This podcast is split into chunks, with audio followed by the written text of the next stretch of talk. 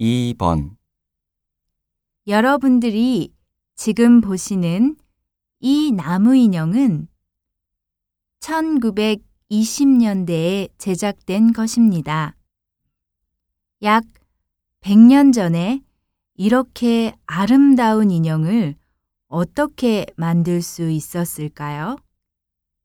만든 사람에 대해서는 전혀 알 수 없지만 한 가지 알 수 있는 것은 이 인형을 박물관에 기증한 여성분이 어렸을 때 부모님께 받은 선물이라는 것입니다.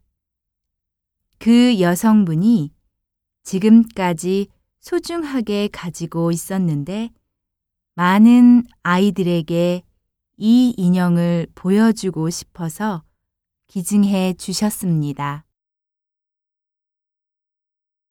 다시 들으십시오.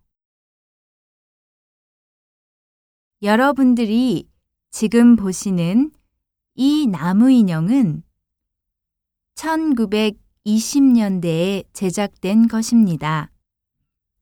약 100년 전에 이렇게 아름다운 인형을 어떻게 만들 수 있었을까요?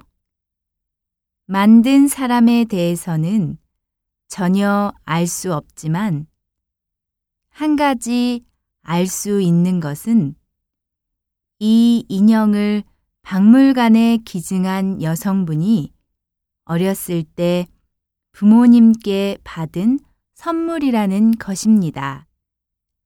그 여성분이 지금까지 소중하게 가지고 있었는데 많은 아이들에게 이 인형을 보여주고 싶어서 기증해 주셨습니다.